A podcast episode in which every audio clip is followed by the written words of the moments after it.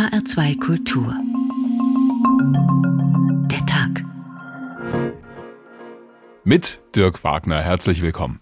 Und das Thema heute, es heißt Holz. Das äh, schaut aktuell so aus, dass wir mindestens wöchentlich Preiserhöhungen bekommen. Ja, wir haben da das große Problem, dass das Material derzeit nicht verfügbar ist. Ich um mein Noch nie waren so viele Erhebungsbäume abgestorben wie 2020. Vier von fünf Bäumen haben eine lichte Krone. Und seit diesem Jahr ist es so, dass man schon wirklich merkt, der Wald steht schon ordentlich unter Stress. Ich um mein Dieses Objekt ist tatsächlich nachhaltig. Man kann davon ausgehen, dass wir hier fast 90 Prozent aus dem Werkstoff Holz gebaut haben. Wenn man dann erstmal so ein Objekt fertig hat und das ansehen kann und anfühlen und riechen, riechen. Es kommen ganz neue Bauherren auf uns zu, Wohnungsbaugesellschaften, auch Investoren, größere Investoren, die früher gar nicht über diesen Werkstoff nachgedacht haben. Ich um mein Holz, ich um mein Holz. Es ist ja nicht nur die Klimaschutzleistung der Wälder, sondern es ist auch die Trinkwasserspende, der Erholungsraum. Das wird ja alles im Moment nicht honoriert. Bei uns leben ungefähr 60 Familien äh, von dem Einkommen aus dem Wald. Die haben schlicht und ergreifend Existenzangst. Ich um mein Holz, ich um mein Holz. Wir gucken immer noch viel zu sehr auf das, was wir brauchen, womit vermeintlich viel Geld verdient wird. Und das alles auf Kosten der Natur. Was wir jetzt machen, das muss dann ja auch 60 bis 100 Jahre stehen bleiben können. Die letzten Jahre haben uns nochmal gezeigt, wie dringend es ist, was zu ändern. Und scheinbar haben sie nicht daraus gelernt. Ich um mein, ich um mein Holz, mein Holz. Ich um mein Holz, ich um mein Holz. Was haben wir alles an modernen Werkstoffen zur Verfügung? Kohlefaser, alle möglichen Kunststoffe, Beton, Stahl und so weiter. Was aber wirklich begehrt ist in diesen Tagen, ist etwas ganz anderes. Ein Rohstoff, den wir Menschen schon seit Ewigkeiten benutzen, der uns quasi direkt vor die Füße fällt, vor allem nach einem Sturm im Wald, das schnöde Holz eben. Auch wenn es viele Bereiche der Wirtschaft gerade schwer haben, gebaut wird trotzdem, so als gäbe es kein Corona. Vielleicht wird ja gerade wegen Corona so viel gebaut, weil viele von uns sich ins Private zurückziehen, in die eigenen vier Wände. Da ist es ja vorteilhaft, wenn es diese Wände dann auch gibt. Im Zweifel werden sie halt aus Holz gebaut. Diese Nachfrage hierzulande und auch aus dem Ausland führt dazu, dass sogar Handwerker im Moment nur staunen, wie schnell die Preise nach oben gehen für Holz. Wer vorher für Dachlatten rund 50 Cent netto bezahlt hat, muss heute mehr als das Doppelte hinlegen. Das berichten zumindest Handwerksbetriebe. Und mit dem nachwachsenden Rohstoff ist das auch so eine Sache, denn unserem Wald geht es relativ schlecht. Da bröckelt das Holz mitunter vor sich hin, weil der Borkenkäfer zuschlägt oder der Klimawandel oder beides. Dabei ist Holz in vieler Hinsicht ideal. Ein natürlicher Baustoff, zum Bauen genauso gut geeignet wie zum Heizen und umarmen können wir es auch, das Holz, also den Baumstamm, wenn er halt noch da ist. Welchen Wert dieser uralte Werkstoff für uns hat, als moderne Gesellschaft, sowohl in Euro und Cent als auch für die Seele. Darum geht's heute bei uns unter dem Motto Auf Holz gebaut, die Zukunft eines Rohstoffs. Beim Spazierengehen ist es Ihnen vielleicht auch schon aufgefallen, dass diese These vom knappen Holz gar nicht so leicht zu erkennen ist auf den ersten Blick. Das sieht eher aus wie ein Widerspruch, denn da liegen viele Holzstapel herum neben dem Waldweg. Anscheinend gibt's also mehr als genug davon. Unsere Hessen-Reporterin Sina Phillips hat sich das genauer angeschaut und obwohl da gleich ein paar Vögel zwitschern im Hintergrund, so wirklich romantisch klingt das nicht. Stürme, Trockenheit, Käferbefall. Hessens Wälder haben es seit ein paar Jahren nicht leicht. Waldbesitzer wie Philipp Roussel spüren die Konsequenzen. Dort, wo in seinem Waldstück die Fichten standen, ist die Fläche weitestgehend kahl. Die Bäume wurden zum Großteil von Borkenkäfern befallen. Am Wegrand stapeln sich die Stämme, aber auch dort fühlen sich die Käfer wohl, erklärt Philipp Roussel. Und wir wollen diese Brutstätten des Käfers aus dem Wald raushaben. Deswegen hatten wir das ureigene Interesse, das ganze Schadholz so schnell wie möglich aus diesem Wald herauszubekommen. Das Holz soll zügig verkauft werden, aber trotzdem noch Geld einbringen. Eine gute Möglichkeit bietet da der Export. Eine große Menge des Holzes ist abgeflossen. Es ist teilweise nach China abgeflossen damit wir es überhaupt kostendeckend aus dem Wald bekommen konnten. In China und den USA steigt die Nachfrage nach Holz aktuell stark. Die beiden Länder zahlen oft deutlich mehr, weshalb Holz gerne ins Ausland verkauft wird. Für Sägewerke hat das Konsequenzen. Nicole Dölle-Otto ist Geschäftsführerin der Holz-Otto GmbH im nordhessischen Wald Kappel und bemerkt seit ein paar Monaten Veränderungen auf dem Holzmarkt. Wir haben extreme Probleme, Holz zu kriegen. Und jetzt ist es so, dass wir von der Hand in den Mund leben. Durch die Borkenkäfer sei es außerdem schwierig, qualitativ hochwertiges Holz zu erhalten. Stammkunden könne das Sägewerk noch einigermaßen mit gutem Holz versorgen. Bei Neukunden werde das schon schwieriger. Zimmermeister Peter Helmut aus Baunatal ist das auch schon aufgefallen. Das Problem ist halt die Materialbeschaffung, weil nicht nur das Holz ist teurer geworden, sondern wir bekommen auch nicht mehr so viel. Und wir haben Wartezeiten auf das normale Holz von bis zu vier Wochen. In den letzten Monaten sind die Preise in die Höhe geklettert. Ursprünglich lag der Kubikmeter Holz bei 395 Euro, nun zahlt der Zimmermeister einen Einkaufspreis von 595 Euro. Peter Helmut sieht außerdem ein ganz anderes Problem auf seinen Betrieb zukommen. Wir haben auch schon die ersten Überlegungen, wenn wir unser Material nicht schnell genug bekommen, kann es passieren, dass wir im Sommer, wenn es bei uns richtig boomt, Kurzarbeit machen müssen, weil wir kein Material haben. Hatten wir bis jetzt noch nie. Ob es wirklich dazu kommt, ist noch unklar. Aber bis sich die Wälder und damit der Holzmarkt wieder erholt haben, dauert es noch. Und da ist die Frage, ob die Betriebe denn so lange warten können. Wie der Markt für Holz gerade aussieht, das beobachtet Franz Josef Lückche. Er lehrt an der Universität Freiburg und hat ein Beratungsunternehmen gegründet namens Forst Holz Markt Consulting. Guten Tag, Herr Lückche. Guten Abend, Herr Wagner. Ich habe gelernt, es gibt jetzt nicht den einen Markt für Holz, sondern ganz verschiedene. In welchem Bereich gehen denn die Preise gerade nach oben? Äh, mehrere der Bereiche zeigen Aufwärtstendenzen in den Preisen, jedoch in, in, unterschiedlichem Ausmaß und auch in unterschiedlichen Fristigkeiten.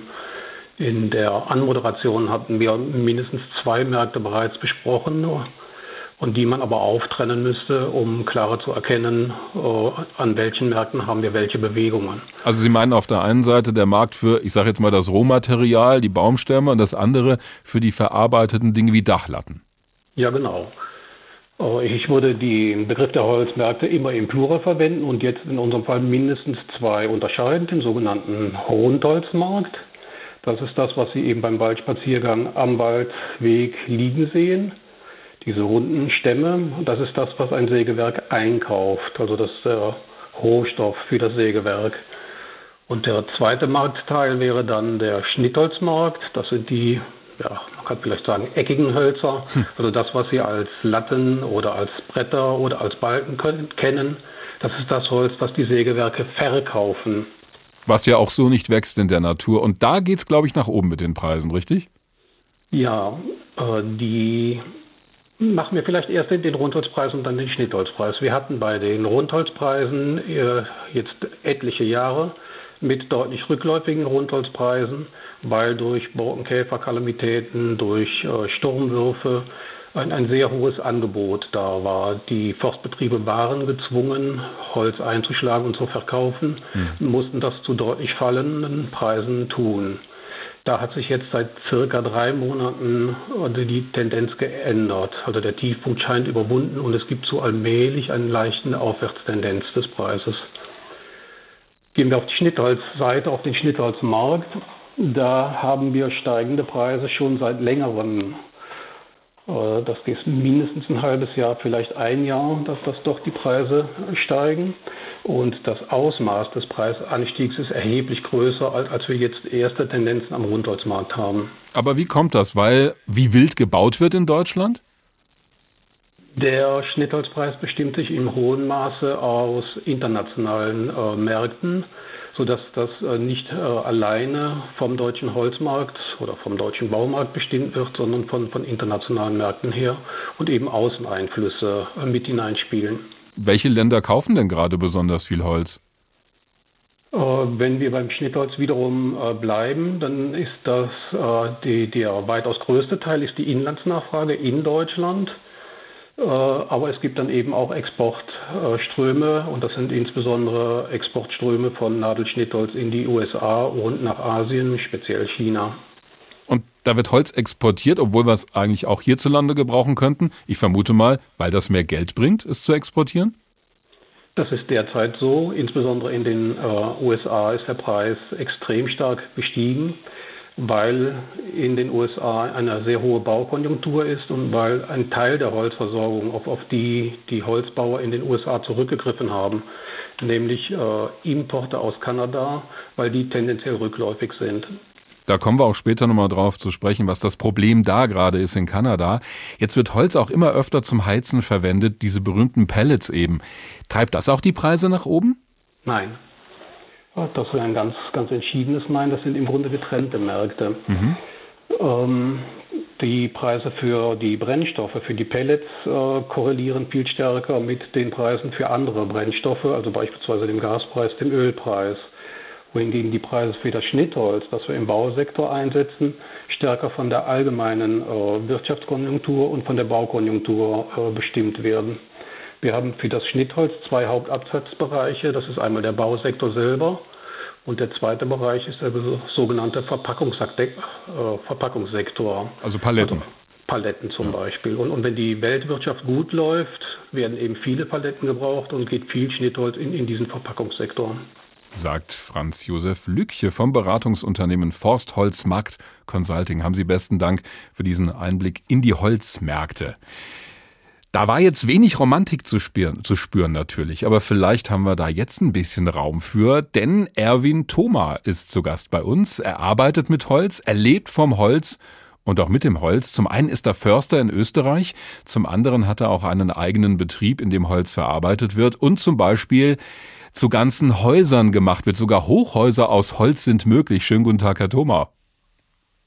Grüß Gott, Herr Wagner.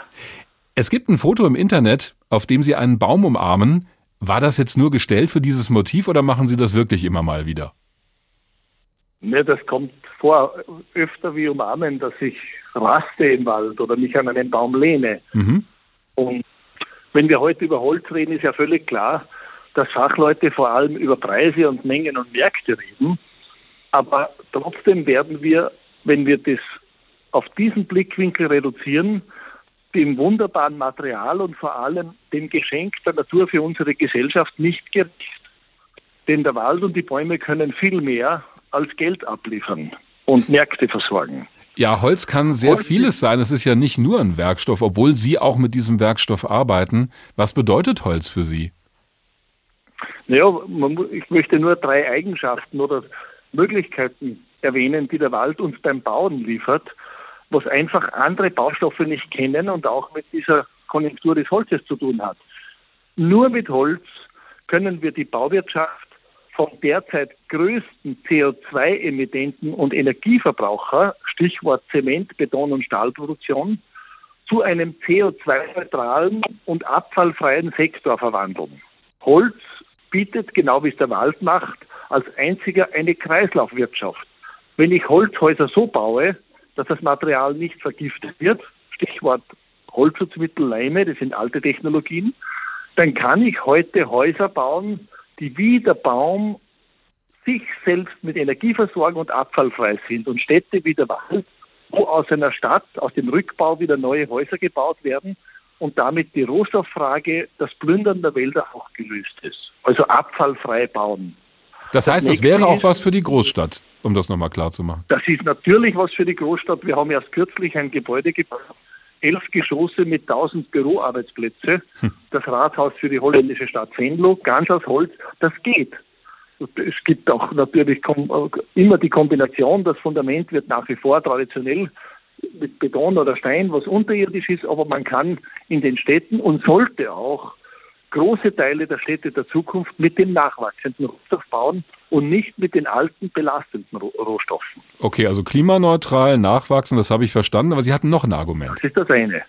Das nächste ist, dass man nachgewiesenerweise in Häusern aus Holz wesentlich gesünder lebt, das Immunsystem stärkt, dass Kinder ruhiger werden, das Nervensystem gestärkt wird. Da gibt es nahezu unglaubliche Studien an unseren Medizinuniversitäten, die ganz tolle Forschungsarbeiten gemacht haben. Und das entdecken die Menschen gerade.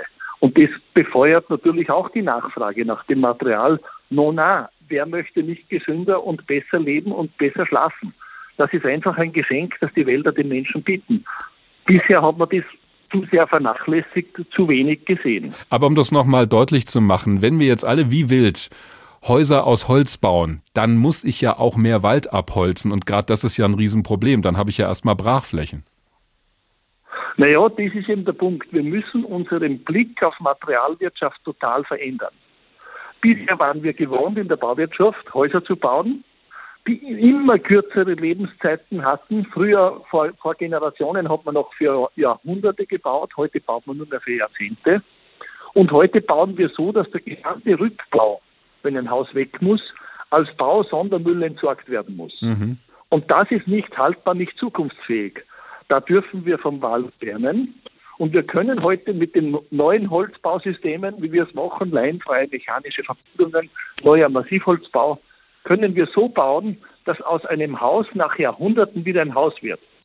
Und erst dann, wenn ich das mehrfach wiederverwertbar, das Material einsetze, erst dann ist sichergestellt, dass die Wälder nicht geplündert werden Hm. und dass ich nur mit dem bauen kann, was nachwächst. Ich meine, wir erleben ja derzeit die verrücktesten Ausschläge.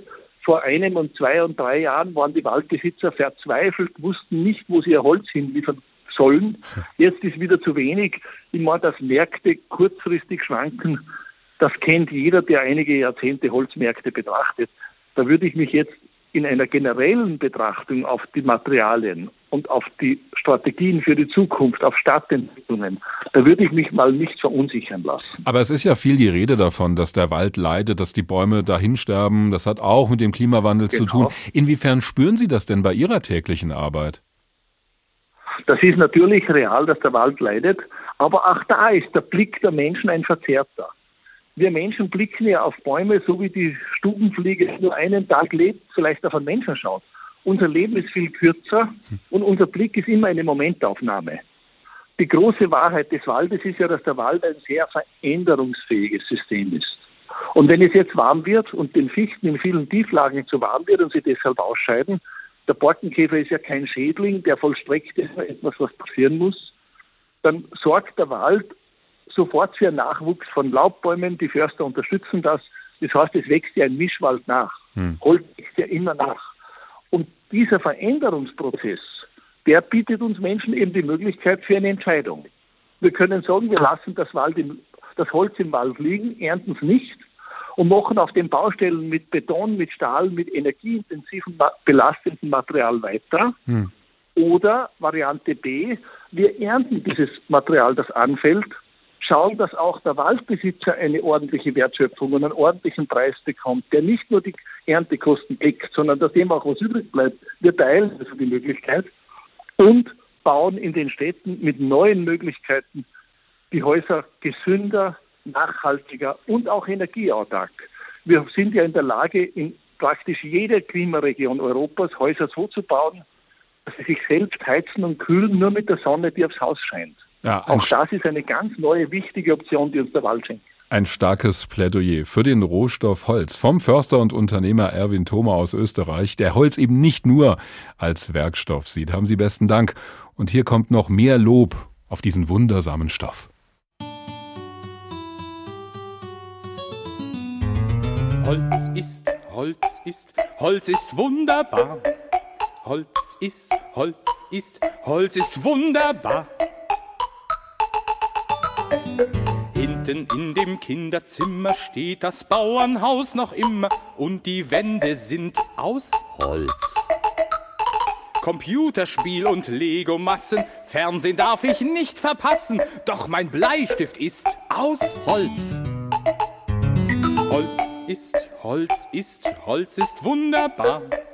Holz ist, Holz ist, Holz ist wunderbar. Vater baut die Zwischendecke, auch im Bad noch eine Ecke, die verkleidet er mit Holz.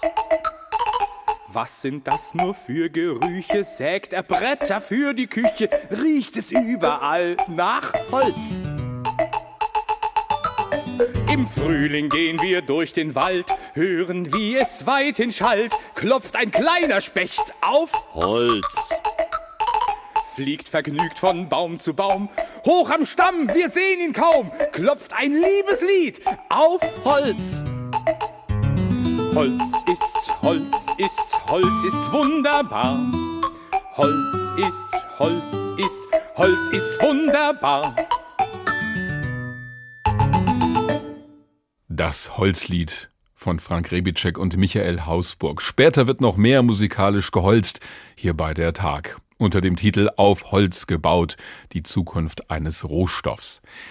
Jetzt reden wir immer von dem Holz oder dem Wald, was so natürlich gar nicht stimmt. Der Wald, der war zwar immer da, er hat sich aber auch schon immer verändert. Was wir heute sehen und erleben, wenn wir in den Wald gehen, ist nicht mehr dasselbe wie vor Urzeiten. Daran haben wir Menschen auch einen gehörigen Anteil und der ist gar nicht mal so gut. Das zeigt der Bericht von Stefan Hübner, der uns erstmal mitnimmt in eine längst vergangene Zeit. Deutschland in der mittleren Steinzeit. Das Klima hatte mehrere Millionen Jahre lang natürlicherweise stark geschwankt, doch nun waren die Eiszeiten überwunden. Es wurde wärmer und feuchter, es wuchs wieder mehr Wald, Urwald, in dem Eichen, Linden und Ulmen dominierten. Nachdem es nochmals abkühlte, kamen auch Tannen und Buchen, der Mensch wurde sesshaft und in der Eisenzeit begannen die Kelten als erste die Wälder intensiv zu nutzen.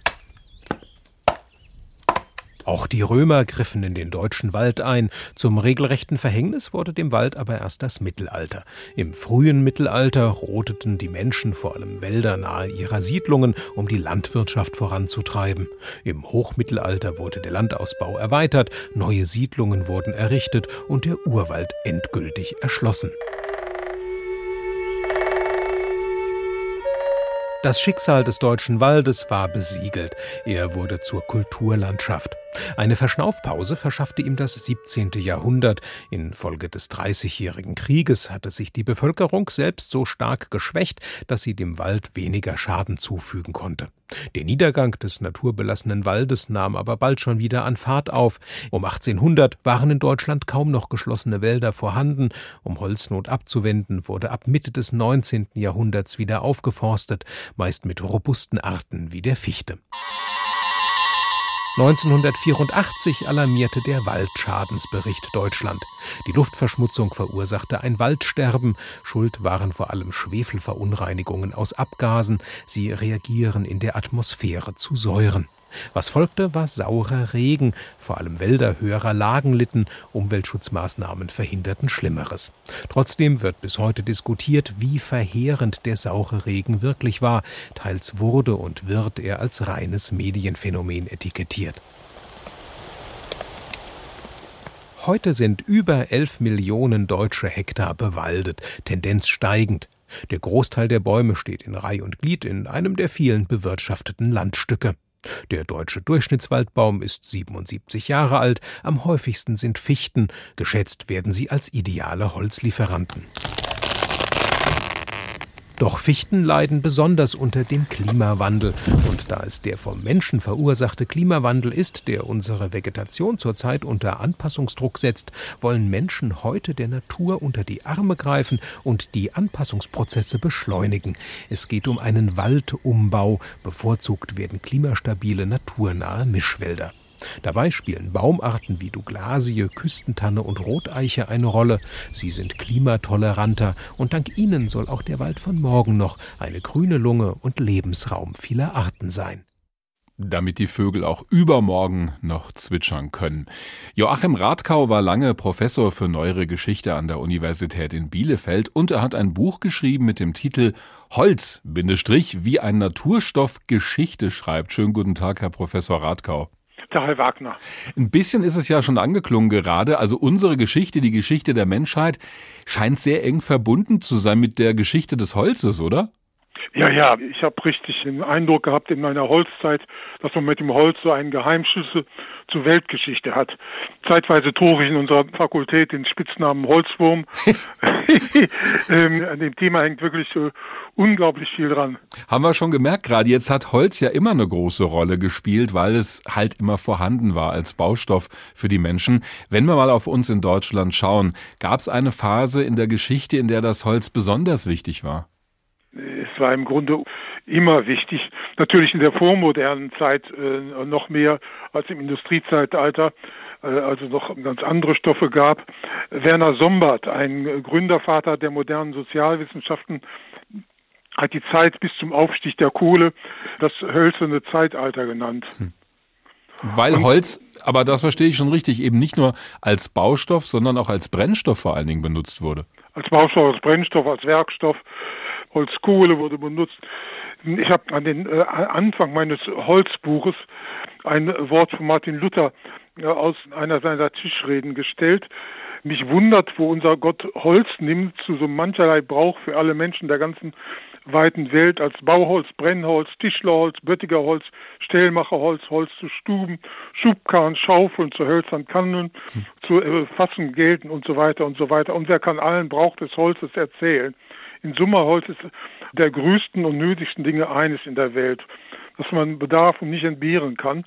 Wobei aber äh, zugleich schon zu erkennen gibt, mich wundert, woher der liebe Gott alles kriegt. Er hat einer Weise vertraut er auf Gott, dass der immer genügend Holz schafft. Hm. Luthers äh, bester Freund Philipp äh, Melanchthon, der schlug schon andere Töne an. Er prophezeite, es werde den Menschen an drei Dingen mangeln guten Freunden, äh, guter Münze und Holz. Also die, Interessante also die, Reihung, ja. Ja, ja, eben. Äh, also die Sorge vor Holz ist auch schon sehr, sehr alt. War denn der Wald oder das Holz auch ein Machtinstrument? Also wer Wald hatte, wer mit Holz handeln konnte, der konnte auch herrschen? Ja, ja, ein Machtmittel im, im hohen Maße. Holz wurde äh, am frühesten schon in der Antike zum Politikum durch den Schiffbau, nicht? Und gerade für Seemächte. Und die brauchten natürlich nicht irgendwelches Holz, sondern ganz bestimmte Holzqualitäten. Ne? Colbert, nicht der allmächtige Minister Ludwigs XIV., der hat prophezeit, La France äh, périra eine Faute du Bois, also Frankreich wird an Holzmangel zugrunde äh, gehen. Dabei hat er vermutlich an der erster Stelle äh, an den Schiffbau gedacht. Nein, nein, Holz und Herrschaft hängen eng zusammen. Und ohne Holz hätten wir auch nicht Amerika entdeckt, denn dann hätte es die Schiffe nicht gegeben, mit ja, denen ja, Menschen dort ja, dorthin gefahren sind. Heute bedeutet der Wald allerdings ja viel mehr für uns. Erholungsraum, Rückzugsraum für Menschen, die gestresst sind von unserem hektischen Alltag. Seit wann gibt's denn dieses Bewusstsein für den Wert des Waldes? Ich denke, gefühlsmäßig hat es sowas Ähnliches schon äh, immer gegeben, nur es wurde noch nicht, hat noch nicht so eine eigene Literatur hervorgebracht. Aber Mitte des 19. Jahrhunderts hat Wilhelm Heinrich Riel äh, eine Naturgeschichte des deutschen Volkes geschrieben. Und da kommt der Satz vor, das deutsche Volk bedarf des Waldes, wie der Mensch des Weines bedarf. Das ist ein schöner Satz. Also was für Genießer auch. Ja, ja. Also im 19. Jahrhundert kommt gerade in Deutschland ganz groß die Holzromantik auf. Holzromantik, auch ein schöner Begriff, den, den muss ich mir merken. Auf der anderen Seite gibt's ja heute. Oder besser, besser noch Waldromantik. Ja, ja das klingt auch besser, haben Sie recht. Waldromantik ist ja, besser. Es steht ja nicht Holz im Wald rum, sondern Bäume. Also klar, halt nicht in der verarbeiteten Form ist vielleicht ein anderes mhm. Bild, aber es gab immer auch schon die Sorge, zumindest so in den letzten Jahren vor Holzknappheit, wenn über Umweltschäden geredet ja, wird, über das Waldsterben. Gab es sowas früher auch schon, die Angst vor Holzknappheit? Ja, ja, also Werner Sombart in seiner These vom hölzernen Zeitalter hat da die These angefügt, dass Ende des 18. Jahrhunderts das hölzerne Zeitalter drauf und dran gewesen war, aufgrund von Entwaldung, rapider Entwaldung äh, zugrunde zu gehen, äh, gewissermaßen ökologischen Selbstmord zu begehen. Hm. Durch die Auseinandersetzung mit dieser Somba-These äh, wurde mir überhaupt diese ganze Holzgeschichte erst so richtig interessant. Ich habe die bestritten, ich habe darauf hingewiesen, dass es äh, schon in früheren Jahrhunderten viele äh, Klagen über Holznot gab, zugleich aber auch Methoden dieser Holznot abzuhelfen. Ich meine auch so, die ähm, äh, Bauern hatten ihre eigene Waldwirtschaft. Das waren nicht diese schönen Hochwälder, sondern äh, Plenterwälder.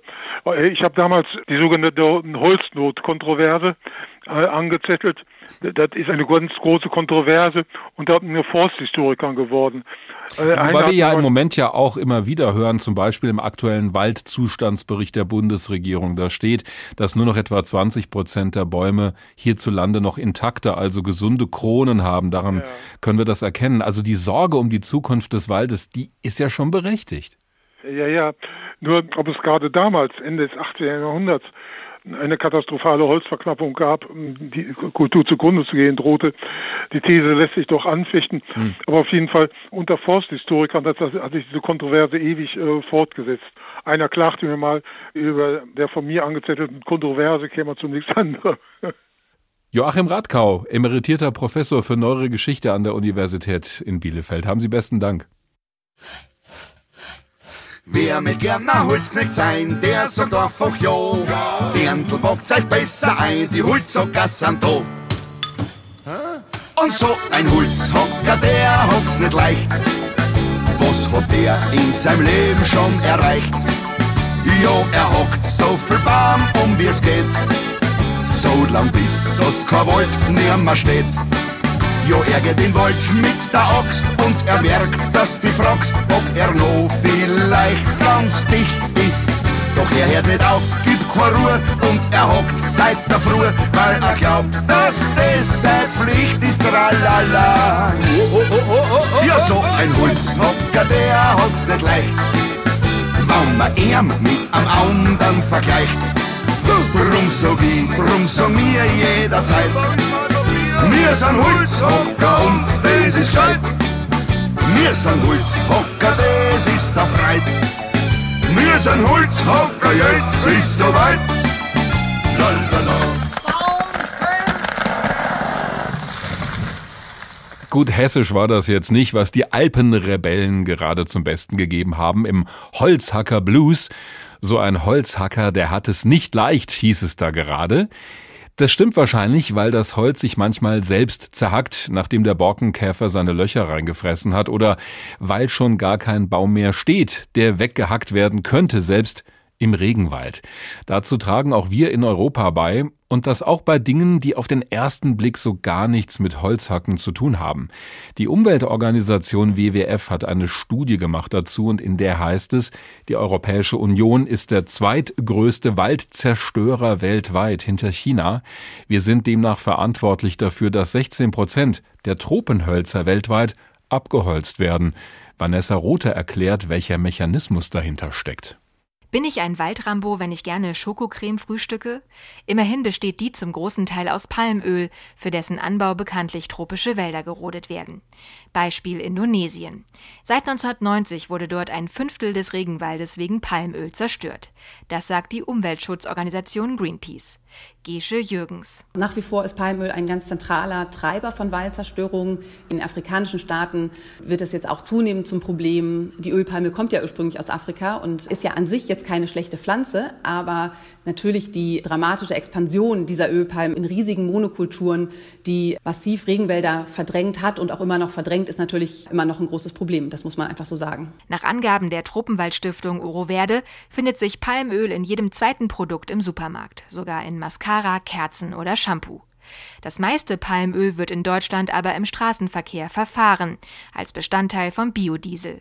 Und es ist längst nicht das einzige Produkt, durch dessen Konsum Wald zerstört wird. Sehr problematisch sind grundsätzlich Fleisch und andere tierische Produkte, weil einfach gerade die ja, meisten äh, tropischen Waldflächen weltweit eben für die Expansion der Agrarindustrie schwinden und der Großteil wird eben zerstört für die Produktion von Fleisch oder auch Futtermitteln. Die Waren, die tagtäglich hier importiert werden, machen die EU zu einem der größten Treiber von Waldzerstörung weltweit. Das hat die Umweltschutzorganisation WWF jetzt für den Zeitraum von 2005 bis 2017 untersucht. Die Europäische Union kommt demnach sogar direkt hinter China. Der meiste tropische Wald wurde durch Importe von Soja, Palmöl und Rindfleisch zerstört, gefolgt von Holzprodukten, Kakao und Kaffee. Jährlich würden allein für die deutschen Importe über 43.000 Hektar Wald vernichtet. Das entspricht in etwa zweimal der Fläche einer Großstadt wie Frankfurt. Wie dramatisch die Situation teilweise ist, zeigt auch der Abbau von Kakao, wie Friedel Hütz-Adams vom Südwind-Institut für Ökonomie und Ökumene sagt. In der Elfenbeinküste haben wir eine Situation, dass da noch vor einem halben Jahrhundert die Hälfte des Landes bewaldet war und jetzt sind wir auf unter 10 Prozent runter. Man schätzt, dass ein Drittel der Ernte in der Elfenbeinküste aus Flächen kommt, die sogar eigentlich mal geschützt waren, zum Teil sogar Naturschutzgebiete waren. Die sind illegal gerodet worden und jetzt kommt Kakao von da. Dabei sei es möglich, ein und dieselbe Kakaoplantage über Jahrhunderte zu betreiben. Doch wenn der Ertrag sinkt, hätten Bäuerinnen und Bauern in den betroffenen Ländern oftmals gar nicht die Möglichkeit, gegenzusteuern steuern. Ihnen fehle schlichtweg das Geld. Wenn die Bäuerinnen und Bauern sich dann keine Maßnahmen leisten können, inklusive Dünger, um den Boden wieder in einen besseren Zustand zu bringen, dann ist es halt über Jahrzehnte jetzt so gewesen, dass viele von denen dann einfach eine neue Fläche gerodet haben, eine neue Plantage angelegt haben. Dabei würde Schokolade selbst dann nicht viel teurer werden, wenn die großen Lebensmittelkonzerne den Bäuerinnen sogar das Doppelte zahlen würden für ihren Kakao, rechnet Hütz Adams vor. Beim Preis für eine Vollmilchschokolade mache der Kakaoanteil gerade mal 8 Cent aus.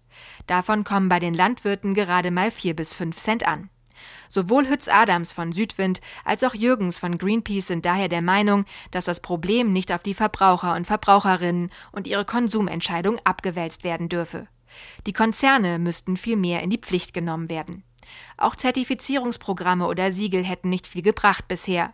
Wirksam wäre nur ein Gesetz, wie ein Gesetz für entwaldungsfreie Lieferketten, das gerade auf EU-Ebene ausgearbeitet wird. Die Umweltschutzorganisationen hoffen jetzt, dass die Lobbyisten es nicht wieder entschärfen. Soweit Vanessa Rote. Und wir bleiben noch mal kurz bei den unerfreulichen Dingen rund um das Holz, die auch zeigen, wie eng alles mit allem zusammenhängt weltweit. Die folgende Geschichte wird Ihnen bekannt vorkommen, auch wenn sie nicht in Deutschland spielt, sondern in Kanada und Nordamerika. Ein Tier ungefähr so groß wie ein Reiskorn ernährt sich dort besonders gerne von Kiefern. Passenderweise heißt dieser Schädling dann auch Bergkiefernkäfer. Was er anrichtet, ist aber vergleichbar mit dem, was wir hierzulande erleben mit dem Borkenkäfer.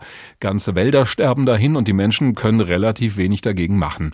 Peter Mücke ist ARD-Korrespondent im Studio New York und hat von dort aus auch Kanada im Blick. Schönen guten Tag.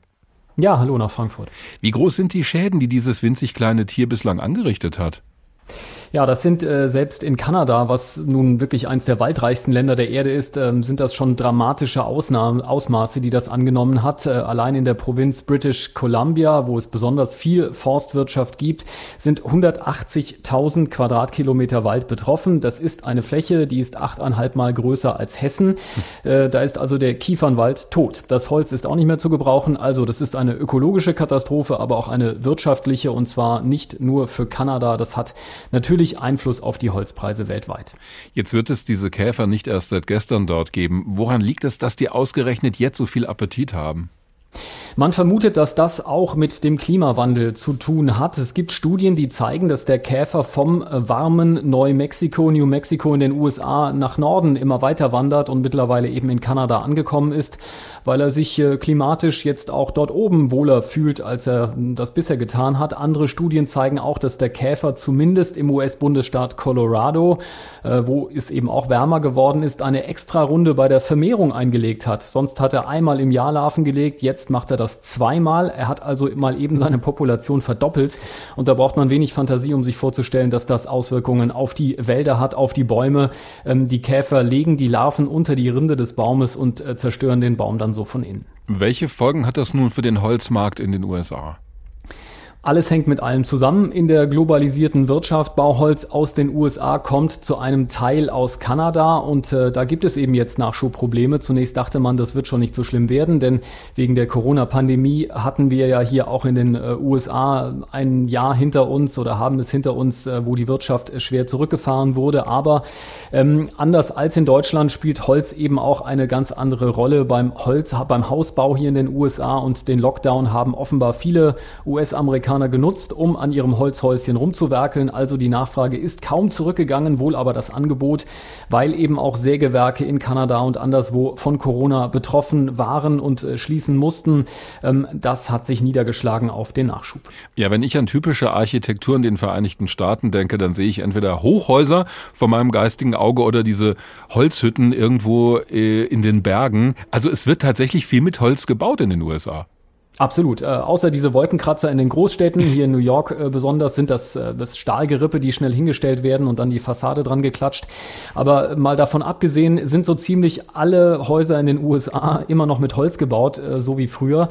Diese typischen amerikanischen Vorstädte, die man kennt aus Filmen, wo ein Haus aussieht wie das andere, die gleiche Ausfahrt, der gleiche Vorgarten, das sind alles Fertigbau-Holzgerippe, die im großen Stil vorproduziert sind und dann schnell hingestellt werden. Sowas Verrücktes wie Steinhäuser ähm, gelten hier als historisch. Das hat man mal so vor 100, 120 Jahren gemacht. Wer heute baut, der baut in Holz.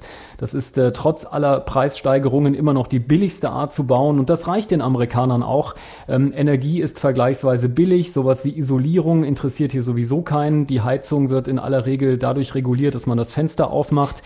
Äh, man baut hier nicht für die Ewigkeit, sondern für ein paar Jahrzehnte, dann kommt der Bagger und dann kommt was Neues. Das ist schon eine ganz andere Häuslebauer-Mentalität als in Deutschland. Peter Möcke, unser Korrespondent in New York. Haben Sie vielen Dank.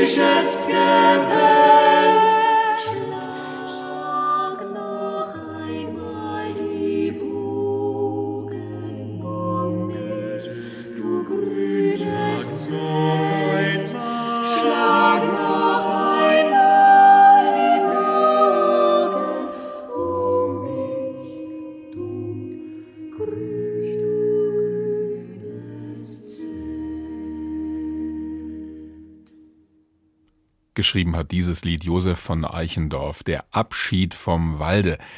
Also hoffentlich nicht, denn wir haben die Ausgabe heute ja genannt auf Holz gebaut, die Zukunft eines Rohstoffs. Wenn der jetzt keine Zukunft hätte, dann hätten wir Menschen auch ein Problem. Uns würde ein wertvoller Rohstoff verloren gehen, eine riesige natürliche Luftfilteranlage und ein Sauerstoffproduzent und auch ein Ort, auf den wir viel Mystisches und Geheimnisvolles projizieren können. Julia Horn beweist, das ging schon früh los. 9 nach Christus. Der römische Statthalter Varus greift mit drei Legionen die Germanen rechts des Rheins an. Die Germanen sind Bauern, schlecht ausgerüstet, meist nur mit Holzspeeren. Die Römer hingegen sind schwer gepanzerte Kämpfer. Doch gerade das soll ihnen im sumpfigen Gebiet rechts des Rheins zum Schicksal werden. Sie versinken mit ihrer schweren Ausrüstung im Schlamm und müssen vor den Germanen flüchten. Diese Schlacht im Teutoburger Wald ist für viele Forscher der Urknall der deutschen Nation und vielleicht auch der Grund für das innige Verhältnis der Deutschen zu ihrem Wald. Also wenn man im Frühjahr in den Wald geht, dann sieht man doch wirklich jeden Tag, wie der Wald immer mehr grün wird und wie langsam alles. Es ist trotzdem auch im Winter schön im Wald. Unser Leben hat sich quasi im Wald abgespielt. Nach der Schule sind wir Schulaufgaben jetzt später gemacht, dann direkt in den Wald. Da waren wir da, Vogelsnester geguckt und alles, was es so gab. Abends kam man zurück, dreckig. Oh, der Wald müsste geschützt werden. Die Romantiker entdeckten dann im 18. Jahrhundert den Wald als Idylle, als Sehnsuchtsort. Ein Bild vom Wald, das uns noch heute prägt. Mein Freund, der Baum. Mein Freund, der Baum ist tot. Er fiel im frühen Morgenrot. Der Wald als mystischer Ort, auch in den meisten Märchen. Ja, in Hänsel und Gretel, das ist ja das Märchen vom Wald, äh, wo man tatsächlich dann äh, sagen kann, wo die Kinder durch den Wald gehen. Ja, Schneewittchen und die sieben Zwerge. Die wohnen ja auch hinter den Bergen. Ja. Die sieben Zwerge. Das ist ein typisches Märchen Rotkäppchen. Eigentlich die ganzen deutschen Märchen spielen vorwiegend im Wald. Oft ist der Wald auf den ersten Blick düster und unheimlich, aber nur auf den ersten Blick, meint Märchenerzählerin Annie Braunschädel. Also wo der Wald eine wichtige Rolle spielt, weil es der Ort ist, wo man sich zurückzieht oder wo man sich versteckt. Brüderchen und Schwesterchen ist der Wald ein Zufluchtsort. Der ist nicht immer unheimlich, ist oft dann auch, wie jetzt bei Schneewittchen zum Beispiel, bietet der Wald ja Schutz vor der bösen Stiefmutter. Oder auch, dass in den Märchen die Tiere demjenigen, der den Schutz braucht, nichts tun. Heile Welt im Wald. So war es auch in den Heimatfilmen der 50er Jahre. Die Kriegsjahre hindurch hatten die Deutschen mutig sein müssen, verzichten müssen. Jetzt schwelgen sie in Idylle pur, wie im Film Schwarzwaldmädel. Nur wenn ich draußen im Wald bin, in der Natur, dann vergesse ich wenigstens alles Elend. Dann habe ich das Gefühl, es ist mein Wald, es sind meine Tiere. Ach, du verstehst mich ja doch nicht. Ich verstehe schon. Und so bleibt der Wald, wie bei der Schlacht im Teutoburger Wald, der Verbündete der Deutschen, eben Heimat. Blaue Berge, grüne Täler, mittendrin ein Häuschen klein. Herrlich ist dies Stückchen Erde, und ich bin ja dort daheim. Gesungen wurde auch immer schon gerne über den Wald, weil er eben so viel mehr ist als nur ein Holzlieferant. Dr. Christoph Quarch ist Philosoph, er unterrichtet Ethik und Wirtschaftsphilosophie an verschiedenen Hochschulen und er veranstaltet sogenannte Philosophiereisen in den Wald, hier bei uns in Hessen, und zwar in der Rhön zum Beispiel. Schönen guten Tag, Herr Dr. Quarch. Ja, guten Abend, Herr Wagner. Umarmen Sie dabei auch Bäume? ähm, also manche Teilnehmer machen das tatsächlich bei meinen Seminaren. Ah. Ich bin selber hab's nicht so sehr damit. Mhm. Ähm, ich gehe eigentlich vorzugsweise in den Wald, um, um mich selber von Bäumen umarmen zu lassen oder um Menschen ein Gefühl dafür zu geben, wie es ist, vom Wald umarmt zu werden. Wie umarmt denn der Wald einen? Wir haben es ja gerade schon bei Eichendorff gehört, äh, der das sein grünes Zelt über den Menschen spannt. Na, ich sag's mal so, der Wald geht uns etwas an, der Wald hat uns etwas zu sagen. Und das ist etwas, was die Städter, die wir ja fast alle inzwischen geworden sind, eigentlich so gar nicht mehr wahrnehmen. Und ich glaube, da besteht eine große Chance für uns Menschen. Denn der Wald ist ja nicht nur ein Lieferant für eine Ressource wie Holz, darüber haben Sie ja schon viel gesprochen, sondern der Wald ist immer auch ein Reservoir für Neues, für anderes, für Unbekanntes, eben auch für Unheimliches. Und die alten Kulturen haben das alle gewusst. Und deswegen hat der Wald in ihrer Mythologie auch oft so eine hohe Bedeutung. Das ist interessant, was Sie sagen, denn es gibt ja diesen Begriff, der ist jetzt so neumodisch. Früher hat man Spaziergang gesagt, heute nennen das alle Waldbaden. Aber so ganz falsch scheint er nicht zu sein, nach dem, was Sie gerade gesagt haben. Ja, sagen wir mal so, ich persönlich finde Waldbahn eigentlich ziemlich abgeschmackt, weil da wird etwas, was das Alltäglichste der ganzen Welt ist, wieder zum Event gemacht und ja. dementsprechend vermarktet. Also auch hier muss der Wald wieder für die Ökonomie herhalten. Das ist sehr typisch für unser modernes Verhältnis zum Wald. Aber klar, irgendwas Wahres ist da natürlich dran, sonst würde es nicht so funktionieren. Auch die früheren Völker haben ihre jungen Leute oft tagelang in den Wald gebracht, nicht um im Wald zu baden, sondern auch um da zu sich zu finden oder besser noch, um etwas davon zu erfahren, dass sie Teil eines großen Netzes Netzwerks des Lebens sind und eben nicht die Könige der Welt. Und hm. genau das ist eine Erfahrung, die wir Menschen heute, glaube ich, alle dringend brauchen können. Sie nehmen die Menschen ja mit bei ihren Philosophiereisen in den Wald und bringen ihnen zum Beispiel vier Tage lang diesen Lebensraum näher. Was ist Ihnen dabei wichtig? Ja, dabei ist, für, ist mir vor allen Dingen wirklich wichtig, dass die Menschen, die mit mir da auch dann in den Wald gehen, einen Perspektivwechsel vollziehen können. Nicht? Normalerweise ist es halt so, ähm, wir Menschen leben in der Stadt in einem urbanen Raum und blicken von dort auf den Wald. Und dann wird eben aus dieser Perspektive der Wald zum Sehnsuchtsort oder zum Holzlieferanten oder was auch immer. Was wir aber gar nicht mehr kennen, ist, wie es eigentlich sich anfühlt, wenn man die urbane, zivilisierte Welt mal aus der Perspektive des Waldes anschaut. Wenn wir also unseren Horizont verändern, wenn wir einmal die Perspektive umdrehen. Das ist so das, was für mich äh, den Wald auch philosophisch so interessant macht. Der, Philosoph der Wald ist in gewisser Hinsicht immer so eine Art Gegenwelt. Ja? Er, er, er erlaubt es uns, etwas von der Ursprünglichkeit und Natürlichkeit, vielleicht auch der Wildheit des Lebens zu erfahren, zu erspüren, zu fühlen, was uns eben in unserem normalen, äh, zivilisierten, urbanisierten Alltag mehr oder weniger komplett verloren gegangen ist. Wie intensiv erleben denn die Teilnehmerinnen und Teilnehmer dann den Wald? Also übernachten die dann auch dort? Nein, das machen wir nicht. Also es ist ja schon eine Reise für auch für ein, sagen wir mal, etwas ähm, gesetzteres Publikum. Das ist bei meinem äh, Veranstaltungspartner nun mal einfach so der Fall.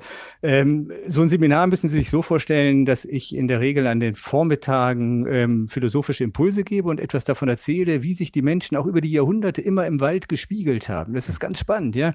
Der Wald ist wirklich so eine Art Spiegel, in dem der Mensch sich selber erkennt, auf den er auch ganz vieles von seinen Sehnsüchten und Wünschen projiziert.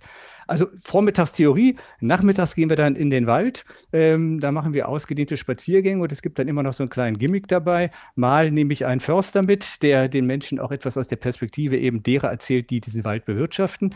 Oder ich habe eine Geschichtenerzählerin, die dann äh, an einem schönen romantischen Plätzchen etwas von den alten Rhönmythen zum Besten gibt. Interessant ist ja, dass für manche der Wald immer noch etwas Geheimnisvolles und Unheimliches hat. Ist das nicht ein Widerspruch zu der Harmonie und der Nähe zur Natur, die Sie auch vermitteln wollen? Ja und nein. Der Wald hat tatsächlich was Unheimliches. Also das vergaß ich gerade zu erwähnen. Äh, ein Teil äh, meines Seminars ist auch immer, dass ich schon einmal nachts mit den Leuten in den Wald gehe, oh. was wirklich eine ganz andere Erfahrung ist. Das kennt man nicht. Wir haben dann irgendwie auch Lichter dabei, die werden dann aber ausgemacht und da merkt man schon. Also das ist nicht die normale alltägliche Welt, in der ich das Gefühl habe, alles in Kontrolle zu haben. Das Aufregende ist ja folgendes. Ähm, ich meine, wir wissen es jetzt menschheitsgeschichtlich, wahrscheinlich sind unsere Ur-Ur-Ur-Ur-Ur-Urahnen irgendwann mal von den Bäumen runtergestiegen. Aber auch unsere Ur-Ur-Urahnen hier in Mitteleuropa ähm, haben wahrscheinlich in Wäldern gelebt. Ja? Also nach der letzten Eiszeit vor 10.000 Jahren war Europa komplett bewaldet. Mhm. Das heißt, irgendwie kommt die Menschheit, zumindest hier in unseren Breiten, aus dem Wald. Deswegen hat der Wald irgendwie in unseren Genen immer etwas Heimatliches. Aber weil wir halt den Wald verlassen haben und er zur Anderswelt der Stadt geworden ist, ist er auch unheimlich. Und gerade diese Spannung, die macht den Wald so außerordentlich interessant. Ja, wir haben nämlich im Wald die Möglichkeit, etwas von dem zu erfahren, was unserem, ja, was zu unserem Wesen gehört, was uns Menschen ganz wesentlich ist, was wir aber in unserer technisierten Welt vergessen haben. Da geht es dann auch um Wildnis, um, um Dinge, die wir nicht kontrollieren können. Es geht um etwas Ungreifbares und Unfassbares. Vielleicht darf ich noch eins sagen. Der Wald spricht, das hat man gerade bei Eichendorff so schön, indem er rauscht. Er mhm. hat auch etwas Berauschendes. Und dieses Rauschen, ja, dieses Rauschenelement, Wein, Wein und Wald hatten wir ja gerade auch schon das Thema. Das ist ganz zentral. Der Wald kann uns berauschen und darin aber auch neue Perspektiven öffnen. Sie haben mal gesagt, dass Ihnen im Wald zum Beispiel die besten Ideen kommen. Jetzt haben Sie auch eine Affinität natürlich zu diesem Ort, aber die Menschen, die teilnehmen an diesen Waldexkursionen, was passiert mit denen? Also gehen die verändert dann nach Hause nach ein paar Tagen? Es ist jedenfalls mein Wunsch und mein Anspruch, dass sie das tun, dass sie eben tatsächlich diese veränderte, diese veränderte Blickweise mitnehmen, nicht? Ähm, dass sie ähm, den Wald als einen Ort kennengelernt haben, von dem aus, aus dessen Perspektive sich unsere Welt etwas anders darstellt. Wenn man wirklich mal in den Wald eingetaucht ist, sich ähm, für einen Augenblick bewusst gemacht hat, dass wir eben nicht nur im Wald, das ist nur besonders deutlich, sondern ja generell eingewoben sind in ein großes, umfassendes Netz des Lebens, dann nimmt das schon auch oder dann hat das schon auch Auswirkungen auf die Art und Weise, wie wir uns täglich zur Welt verhalten, wie wir uns zum Leben verhalten. Und ich glaube, das ist eine Erfahrung, die eben gerade in einer Welt, in der wir immer mehr Wildnis zerstören und in dem wir immer mehr die, die, die Folgen auch dieser Naturschäden zu spüren bekommen, ein ganz, ganz wichtiger Erkenntnisschritt. Was uns auch fehlen würde, wenn es den Wald nicht mehr gäbe von heute auf morgen. Absolut. Also ähm, wie gesagt, der Wald ist immer auch ein Teil unserer selbst und der Wald steht ja tatsächlich auch für das, eben für das Nicht-Kultivierte, in diesem Sinne eben für die Wildnis.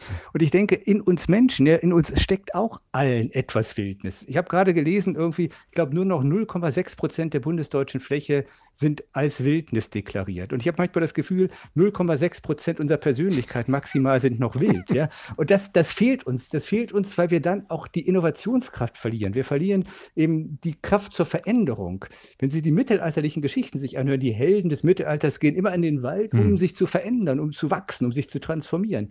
Wenn wir den Wald nicht mehr haben, glaube ich, wie im Innen, so im Außen, wird es auch für uns schwieriger, wirklich gut in die Zukunft zu kommen. Dr. Christoph Quarch, Philosoph und Veranstalter von Philosophiereisen in den Wald, haben Sie vielen Dank für das Gespräch.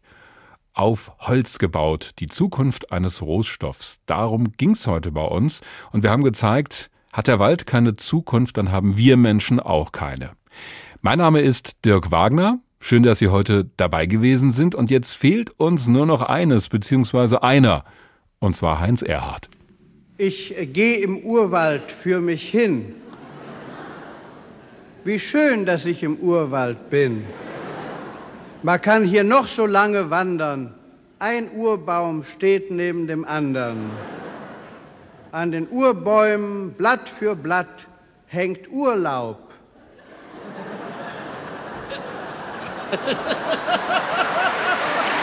Nein, noch nicht, noch nicht.